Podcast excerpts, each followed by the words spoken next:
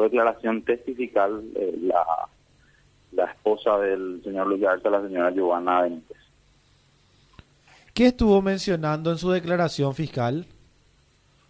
Bueno, en realidad su declaración se centró en, en puntos específicos. Uno de ellos es el desconocimiento del paradero de su marido.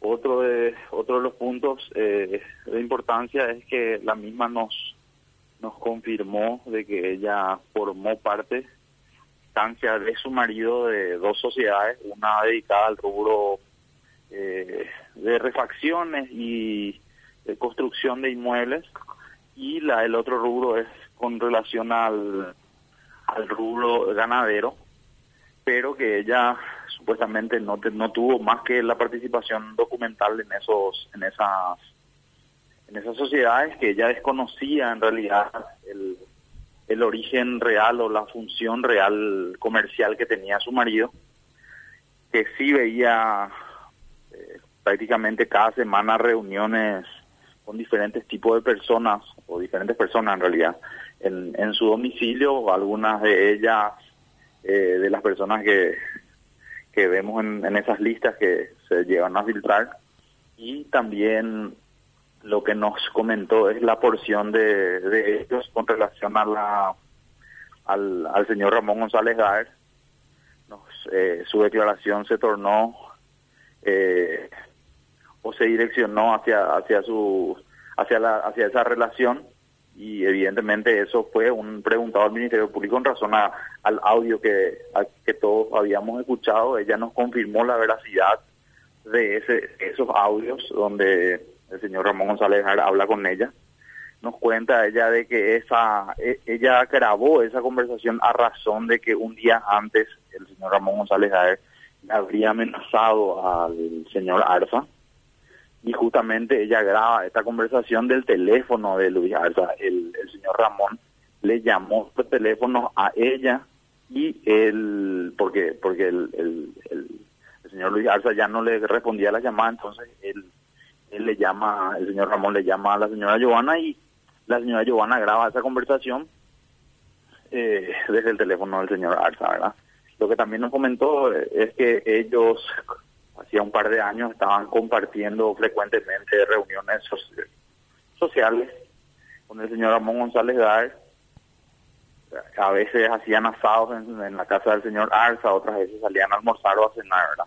Entonces, pero que ella al principio no sabía ni quién era y que después eh, le, tenía cara conocida y ella le pregunta a su marido y este dice que el señor Ramón González y que al final de todo esto, ya cuando explota, él le, comenta que su problema con él es una deuda que, tiene el señor Arza con el señor Ramón González. Doctor, justamente la, la señora Giovanna Benítez, la esposa de Luis Arza, menciona que grabó el audio. Ella no, no, no dijo si tenían algún tipo de relacionamiento en alguno de estos encuentros que donde compartieron también, incluso con con, con Ramón González Dar de, que estuvo participando Mauricio Suarman de esto o qué vínculo tenía con ellos? No, no, esa lista ella, eh, ella no, ella dice que ellos cuando hacían esas reuniones justamente estaban máximo tres parejas, entonces eh, que, el señor Mauricio no nunca formó esa reunión, la deuda del señor Mauricio eventualmente habría sido mucho tiempo atrás y eso podemos nosotros corroborar con las fechas de los cheques, ¿verdad? Eh, el, el, caso de Mauricio eh, con el señor Ramón González Daer es un, es un caso eh, replicado a los muchos que teníamos nosotros en los casos de, los préstamos usurarios. Pero no de un relacionamiento más personal, así por lo menos con, con esta con, con esta con esta gente, ¿verdad? Respecto a, al papel que cumplía la señora Giovanna también, doctor, ella mencionó que por pedido de su marido tenía injerencia dentro de las constituciones de, de varias sociedades. Sí, eh, en realidad ella lo que dice es que ella no conocía de los negocios de su marido, que sí en la, en la, la empresa que se dedicaba a las refacciones, sí, ella llegó a trabajar y, y que sí tenían trabajo. Eh, porque ella es arquitecta de profesión, pero eh, en realidad todo todo el resto fue eh, a instancia de su marido y eran eran al, al solo efecto de las constituciones de la sociedad, ¿verdad? Ella no, él no le permitía, supuestamente, según los dichos de ella, no le permitía involucrarse mucho en los detalles de, su, de sus negocios. Pero eso es algo que nosotros vamos a ir corroborando posteriormente seguramente con, con la trazabilidad de las actividades. ¿verdad? Con relación a la aparición de algunos cheques en esta tarea de investigación que está a su cargo fiscal, aparece el nombre de Enrique Sanabria, el juez, el polémico, que en estos días justamente tuvo su protagonismo, ¿verdad?, en el caso de eh, Ramón González Daer. ¿Qué, puede decirnos al respecto? Bueno, en realidad, eh, justamente estuve ya haciendo el análisis ya con, los trascendidos de, los medios de prensa. Y nosotros tenemos que recordar que nosotros incautamos cerca de 5.000 cheques del Ramón González Daer de varios periodos. Dentro de esos dentro del, de esos cheques incautados hay cuatro cheques pero todavía no podemos saber esos cheques, o sea, si es Enrique Sanabria, es, es él o es un homónimo, son cheques del año 91 más o menos. Y eso no lo puedo saber yo hoy día, ¿por qué? Porque al momento de la acusación nosotros remitimos todos esos cheques, los cheques están ahora mismo en poder del Tribunal de Sentencia Especializado. Y eh, eh, en realidad si se, si se pide un informe, que es lo que yo ya había adelantado, si a mí me piden un informe, ya sea el jurado en juiciamiento, en relación a un enjuiciamiento al, al juez Sanabria o mismo si se abre una causa penal que lleve a algún colega, yo lo que voy a hacer es informarle que esos cheques están eh, en el en poder, fueron remitidos al, al tribunal de sentencia y eh, eventualmente se podría pedir copias de esos cheques.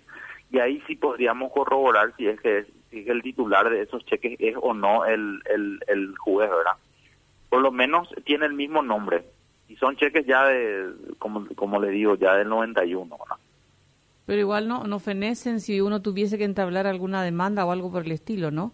No, en, en realidad, eh, supongamos de que, porque, eh, por, qué sería importante esta que, el señor Ramón tenga estos cheques de este señor? Supongamos que sí son del juez. Evidentemente, él ya tenía una, una posición un acercamiento. O un, motivo de, inhibición eventualmente. Exacto, exactamente. es, lo que, dijo la fiscal. Si es que esos cheques son, él, y él no se inhibió, evidentemente tiene una falta bastante grande con relación a su función, ¿verdad? Sí, se estaría confirmando lo que dijo la fiscal Ledesma en todo caso, ¿no? Y sí, sí es que es, sí, por eso digo, si es que eh, haciendo el supuesto de que los cheques eran de él, si el titular era él, evidentemente él se tenía que haber inhibido ni siquiera le tenían que recusar. En el momento de que él eh, es sorteado eh, o elegido para llevar la causa, él se tendría que haber dividido, si es que estos cheques son, son de, eran de su propiedad. ¿Y cuándo usted puede confirmar ese dato fiscal? Y esto en realidad habría que ver si es que, por eso, en realidad yo no, no, no lo hago de oficio, si es que abren una causa, porque creo que hay una denuncia en el jurado ya hoy día. Entonces, si el jurado porque en realidad no puedo meterme en el trabajo ajeno, pero si el jurado considera o, ahí tendríamos que ver la vía para solicitar al juzgado, al tribunal de sentencia, el, la copia de esos cheques y para la corroboración. Pero no no hay una causa abierta y yo no podría hacerlo de oficio más allá que quisiera, ¿verdad?